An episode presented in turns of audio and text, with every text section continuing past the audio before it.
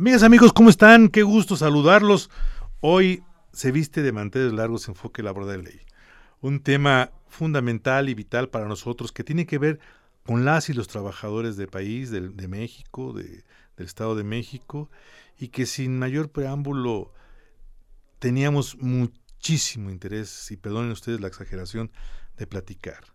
Es con que tiene que ver con dos temas vitales para la humanidad medio ambiente y educación. Y en medio yo quisiera poner un vínculo que se llama cultura. Medio ambiente, educación y la cultura del medio ambiente. Y creo la evaluación que como humanidad podemos autorrealizarnos es el gran daño que la humanidad ha infringido al medio ambiente del mundo en general. Pero hay gente que, hay personas, hay mexicanos que se han preocupado por cómo resolver, cómo, cómo tratar de combatir este daño mortal para la humanidad que le hemos infligido al medio ambiente. Una de ellas es una persona que a los 18 años de edad, en 1995, siendo un joven eh, muy pujante, un joven profesionista, se le viene a la cabeza la idea de hacer una fundación que tenga que ver con la educación para preservar, mejorar y combatir el daño al medio ambiental. Me estoy refiriendo a nuestro amigo, al licenciado Íñigo Orbañanos Corcuera, presidente fundador de, valga la redundancia, la Fundación Educa Asociación Civil. ¿Y por qué, por qué invitamos a, a Íñigo? No es la primera vez que nos distingue con su presencia porque estamos conscientes que una de las mejores herramientas que le podemos dar a nuestras futuras generaciones y presentes generaciones es la educación. Íñigo influye en los programas y su fundación influye de manera sobresaliente en los programas educativos tanto a nivel nacional como estatal. Y sin más preámbulo quiero platicar y presentarles a mi querido amigo y hermano Íñigo Orbañanos. Un placer, un gusto y un honor platicar contigo de este tema vital, el medio ambiente y la educación. Bienvenido y muchas gracias por tu tiempo. Mi querido Jorge, un verdadero honor estar aquí contigo y con tu auditorio. Muchísimas, muchísimas gracias por la invitación y tener la oportunidad de hablar de estos temas eh, que nos apasionan y que son tan importantes, pues encantado de estar aquí. Muchas gracias. Antes de hablar de la Fundación Educa y en el tema él es muy, eh, Íñigo es una gente muy objetiva.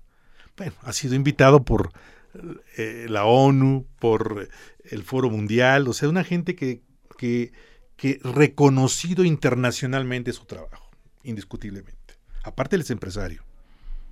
Eh, y yo le decía otra vez, bueno, tú como empresario, otros empresarios estarían rascándose la panza, feliz, disfrutando sus utilidades, y no, Él está invirtiendo su tiempo y a su familia moldeándola para que prevenir el medio ambiente. Bueno, Íñigo, de manera objetiva, de manera muy clara y con esa realidad, el daño ambiental, hoy, julio del 2022. ¿Cuál es tu diagnóstico y el diagnóstico de tu Fundación Educa al medio ambiente, el daño, no solamente en nuestro país, sino en el mundo? Pues, Hace algunas décadas se hablaba de cambio climático. Hoy y se dice crisis climática. Ah, caray. Emergencia climática. Claramente el estado del planeta en todos los indicadores que permiten un balance del mundo natural están colapsando y entonces estamos en una situación muy crítica. Ahí, para que se entienda cómo en tan solo 200 años de revolución industrial y los últimos 50 años han sido devastadores por el enorme incremento en emisiones de CO2, te, voy a leer un, pequeño eh, extracto que sirve para entender el contexto en donde estamos parados. La Tierra tiene 4.6 billones de años. Escalémosle eso a 46 años. Nosotros los seres humanos hemos estado aquí cuatro horas de estos 46 años. La primera revolución industrial empezó hace un minuto. Ya entiendo. En este tiempo, en este minuto, hemos devastado el 50% de la selva tropical. En los últimos 50 años, la pérdida de la vida eh, de especies eh, mamíferas, etcétera, y las especies eh, reptiles, ha caído el 50% en 50 años. El incremento en la temperatura, en época preindustrial estamos, vamos por decirlo, en, la temperatura eh, ideal de, de, esta era climática y ahora estamos 1.1 grados arriba. 1.1 grados ya está generando devastaciones de muchísimos ecosistemas vitales para este mundo, como los corales, como los bosques, los glaciares. los glaciares. es, y lo que preocupa mucho es que hoy estamos en 1.1 y por decirlo lo que está pasando ahorita en España. Hay zonas de España que tienen 40 grados centígrados, 50 grados centígrados, pero eh, en el suelo, la, temperatura de suelo está en 60 grados centígrados. Imposible, Extremadura. Imposible vivir. Y, es muy impresionante cómo siendo una especie tan racional la nuestra y con señales tan preocupantes como este ejemplo que está pasando ahorita, y no estamos reaccionando con la ambición que tendríamos que reaccionar en esta crisis climática. Bueno, yo eh, eh, escuché, sin mencionar nombre de nadie, que era un invento el cambio climático, ¿no? Que era una invención de, X grupos para, para estar... Bueno, Trump, decía China. Trump decía China, que era Chinese hoax, decía. Sí, que es una situación...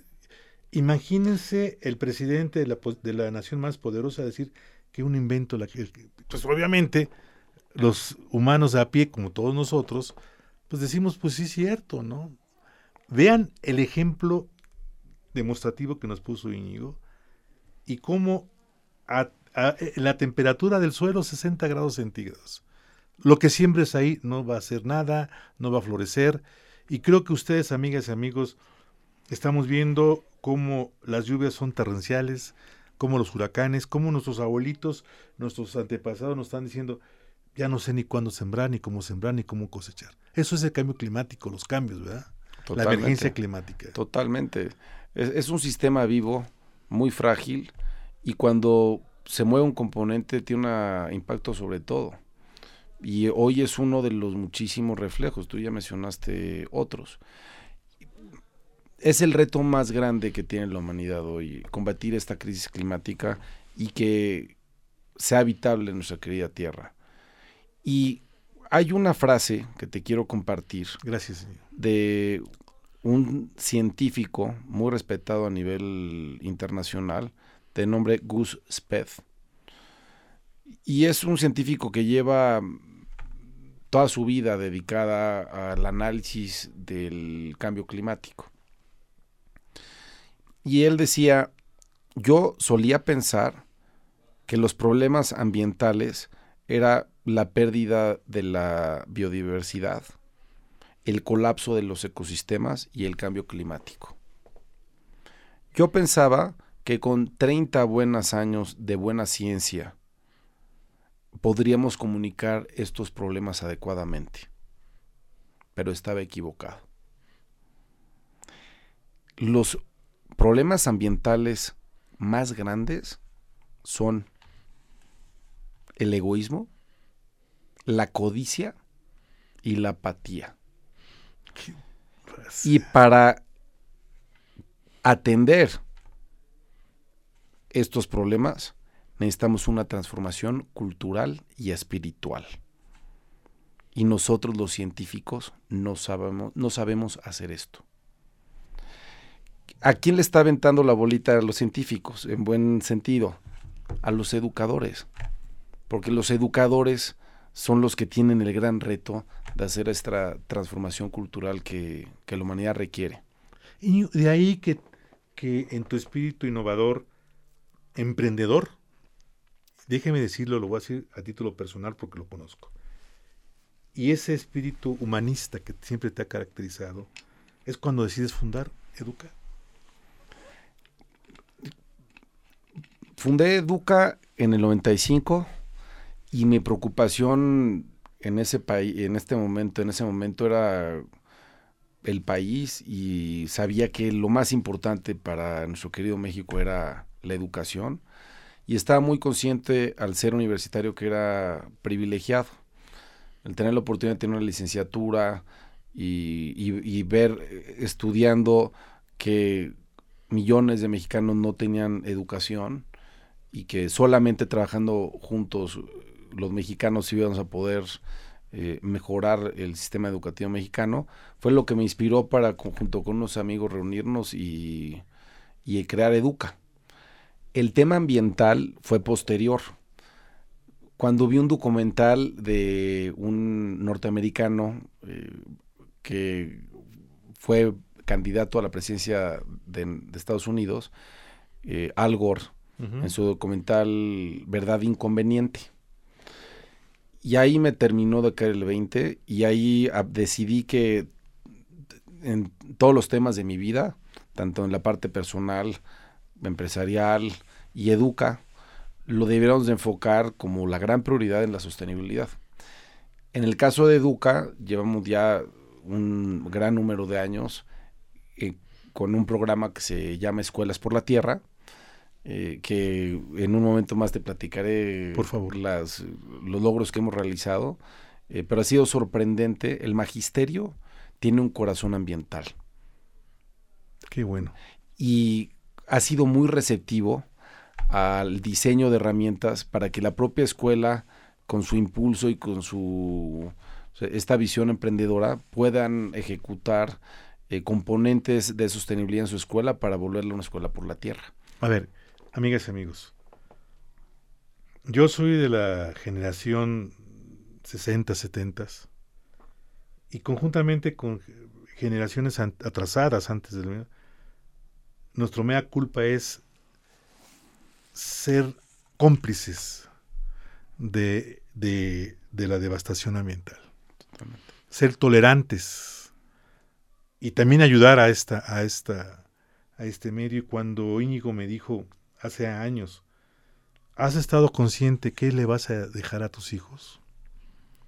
Les juro que me sentí chinche, un insecto así que, que ¿qué les voy a dejar? ¿De qué sirve que les deje una carrera, un, bien material, si ahorita estamos viendo las consecuencias climáticas y ambientales. Pero cuando también me dijo Íñigo, pero no todo está perdido. Las generaciones que están por venir, vamos a educarlas. Y yo que soy un ferviente admirador y, de, y, y devoto de la educación, dije, Íñigo, mis respetos. Y entonces yo le dije en aquel tiempo, ¿y por qué el gobierno no ha reaccionado? Pues está todo en letra, en la constitución, las leyes, pero es un tema que no les llama mucho la atención a los gobiernos. A los maestros sí, a los gobiernos. Y entonces Íñigo, junto con su grupo de altruista, de mexicanos, y también de gentes que están asesorándolos de otras eh, latitudes, diseñaron un plan que les quiero decir, quiero pedir, pero quiero preguntarle a Íñigo, ¿cómo surge la idea para incidir en cada escuela? Y ahorita déjenme decirles, porque por eso es que estamos también aquí para festejar este gran triunfo de este colectivo ambientalista. ¿Con cuántas escuelas iniciaron? ¿Cuántas tienen ahorita? ¿Y cuál es su meta? Y querido reescucha, por favor, si tú no estás escuchando y está tu hijo estudiando en tal escuela, en Ecatepec, en Iztapaluca, en Chalco, en Toluca, en Metepec, en Tlane, donde sea, tú puedes ser un promotor ambientalista de Educa. Nos va a decir Íñigo cómo que, cómo hacerle. con muchísimo gusto. Platicarte, hace 10 años sí, sí, sí te diría, vimos poco apoyo en las ideas para incorporar educación ambiental en el sector público. Eh, una amiga que respeto mucho, Monserrat Salazar, intentó hacer, sugerir al Congreso de la Unión incorporar la educación ambiental como obligatoria en, el artículo tercero. Eh, en, los diversos gobiernos anteriores y fue muy emocionante como en el 2018 eh, con la reforma educativa reciente se incorporó por primera vez en la historia eh, el respeto al medio ambiente dentro del artículo tercero, por lo que ya desde la Constitución el sistema educativo mexicano, tanto el sector público como privado, estamos eh, obligados eh, ante la ley de implementarlo y fue este gobierno actual y fue muy emocionante porque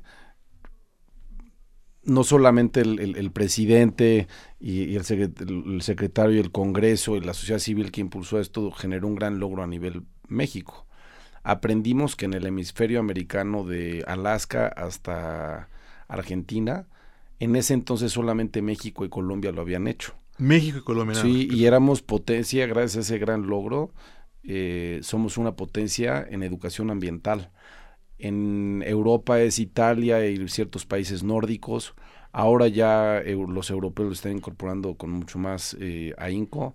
Eh, en Asia, India, Pakistán y algunos otros, pero aprendiendo en el mundo internacional, en, este contexto internacional, que México ha hecho algo muy revolucionario. Y cuando implementamos escuelas por la tierra ha habido mucha recepción de, tanto escuelas privadas como públicas y claro ha habido un gran apoyo. Entonces yo, yo hablo muy bien de lo que se ha hecho en el gobierno actual y en la sociedad civil actual en los últimos años eh, y por eso a contestar te contesto la pregunta. Son 4.038 escuelas por la tierra que sumamos en el 2022, no solamente en México, sino también en 11 países de Latinoamérica. Soy el programa Escuelas por la Tierra, es pues, el programa de educación ambiental más importante de la región eh, y estamos muy emocionados de que año con año esta cifra va creciendo. Te platico que, fuimos invitados a la cumbre climática en Madrid. Eh, tuvimos la suerte de invitar a miembros de el gobierno federal, de miembros del, eh, del Senado y la Cámara de Diputados y gentes de la sociedad civil, presentando en México cómo eh, articuladamente puedas impulsar. Y ahí se nos ocurrió lanzar que íbamos a invitar a mil escuelas a que celebran el 22 de abril, que es el Día de la Tierra aprendimos que normalmente las escuelas celebran el Día de las Madres, el Día del Niño, el Día de la Independencia, de mil cosas, pero no celebramos el Día de la Tierra. Entonces fue una simple idea, una idea muy, muy, muy sencilla, que tú te conviertes en una escuela por la tierra si celebras el 22 de abril y durante ese día te comprometes a acciones concretas en favor del planeta. Educa es una red de escuelas eh, de la sociedad civil que atiende a niños de escasos recursos eh, y tenemos poco menos de 100 escuelas en esta red. Entonces dijimos, digamos una cifra ambiciosa, digamos mil escuelas como meta. Estamos hablando en diciembre del 2019. 19, ok. Y llegamos en, en, diciembre, enero y pues lo lanzamos con todo para mí, pues teniendo Educa esta red de 100, decíamos, pues entre, entre la red y todo, pues sí podemos tener una eh, conexión para llegar a mil. Y el primer año llegamos a 3.200, rompiendo todas las expectativas que, que teníamos. Y se confirmó lo que sentíamos desde nuestro corazón, que es el magisterio tiene un corazón ambiental. El segundo año superamos la meta y llegamos a 3.900 y tantas. Y el tercer año llegamos a las 4.038, superamos las 4.000. Una vez más, ya es un programa no únicamente de México, sino está ya en buena parte de los países de Latinoamérica. Y algo que te traigo de muy buenas noticias Qué bueno, ya lo, que nos estás dando es, fabuloso. Adivina cuál es el estado de la República con más escuelas por la tierra. Me imagino que el Estado de México. Es correcto. Pero eso es gracias a ustedes. Y déjenme decirles a la ver, estamos ahorita oyendo un logro que tiene que ver mucho también, decía mi querido Íñigo, artículo tercero de la educación, de la Constitución, pero también el cuarto, que es donde habla el derecho a la vivienda, el derecho a la salud, al trato igualitario. En el cuarto del artículo, en el artículo cuarto de la Constitución Política de nuestro país, nuestra Carta Magna dice que toda persona tiene derecho a un medio ambiente adecuado para su desarrollo y bienestar. Es un mandato. Así como también dice que toda familia tiene derecho a disfrutar de una vivienda digna y decorosa. Pero aquí es un derecho constitucional, el cuarto. Pero la gente de Educa y toda esta sociedad civil impulsan una reforma para que SAS, en el artículo tercero constitucional que tiene que ver con la educación, sea obligatoriedad hablar y tener acciones educativas. ¿Saben para quién? Para nuestros nuevos niños. Y digo, digo nuevos porque traen una mentalidad nueva, novedosa. Y a ellos, ellos son los que van a salvar el planeta. Miren, a lo mejor me veo desvergonzado, digo, me oigo desvergonzado y cínico. Porque yo hice este daño, pero ahorita el, el niñito que viene atrás de mí lo va a corregir. Por eso decía yo, mea culpa de que mi generación a nivel mundial contribuimos a decía Íñigo en esta narrativa cruel de cómo en menos de un minuto la revolución industrial y nosotros mismos hemos destrozado y estamos ahorita en una emergencia climática. Pero vayámonos para adelante, estimado Íñigo. Y les voy a decir algo también. Todos los que están trabajando en Educa no son empleados de Educa, no cobran en Educa, no es una institución de gobierno en donde les paguen un salario, los quiero decir muy claramente. Son es el altruismo en su más pura esencia. Todos, todos, todos, todos. Hay videos, hay videos que están este eh, digo los directivos, los directivos, a eso me refiero, los el staff directivo, el staff el staff que, que, le da vida directiva y corporativamente. Sí tienen empleados Educa, pues, pero el, el motor que le da vida eh, corporativamente a esta fundación, todos son personas altruistas. Todos, todos, todos, todos, todos. Íñigo, yo eh, tengo a mi hijo en tal escuela, tiene que ser primaria, secundaria, preparatoria, tiene alguna característica, la primera pregunta. La segunda pregunta, primera, repito, la primera, ¿qué, qué, qué grado de educación se requiere para que Educa fomente la, la, la situación de, de, escuelas por la tierra? Perfectamente. Y la, segunda, Educa cómo apoya a estas escuelas. Y con esto cerramos hoy nuestro evento y la siguiente semana seguiremos platicando sobre esto. El programa Escuelas por la Tierra es gratuito. Cualquier escuela pública o privada se puede sumar eh, de cualquier nivel educativo, sea preescolar o sea una universidad. Dentro del programa Escuelas por la Tierra está, son seis categorías. Una de ellas Universidades por la Tierra. Está también el tema de las normales. Eh, y preescolar, eh, sistema de escolaridad básica, media superior, todos los niveles escolares, porque creemos que la educación ambiental eh, debe de ser educada desde el inicio hasta los posgrados. Claro. decidimos que fuera gratuito porque debe, este conocimiento debe de permear sin permearse sin ninguna barrera económica, ninguna barrera económica, ¿no? Es correcto. el programa como funciona te invita a que hagas un diagnóstico de tu escuela como el primer paso. Y en cinco ejes. Uno es tu currícula de educación ambiental y climática. Segundo es el tema de la restauración de la naturaleza. Tercero es la participación comunitaria. Cuarto es el tema de la alimentación sostenible donde promovemos los huertos escolares. Y quinto es todo lo que tiene que ver con la infraestructura sostenible, alias energía renovable, captación de agua pluvial, el manejo de los desechos sólidos, la movilidad sostenible, promoviendo el uso de la bicicleta. Hasta aquí vamos a dejar estas características. Yo quisiera que despidiéramos este primer programa que se nos fue rapidísimo, mi estimado Íñigo, ¿dónde se pueden comunicar con ustedes? ¿Cómo Edu- es el mecanismo? educa.org.mx, educa.org.mx. correcto. Y ahí eh, te informamos toda lo que es la convocatoria que viene el siguiente año de Escuelas por la Tierra y cualquier información adicional de quiénes somos como Educa, qué hacemos y lo que nos inspira. Platicamos el día de hoy y la semana que entra estaremos platicando con nuestro querido amigo, el licenciado Íñigo Orbañanos Corcuera, presidente fundación, fundador de Educa, Asociación Civil, que fue fundada por un grupo de jóvenes entusiastas desde 1995.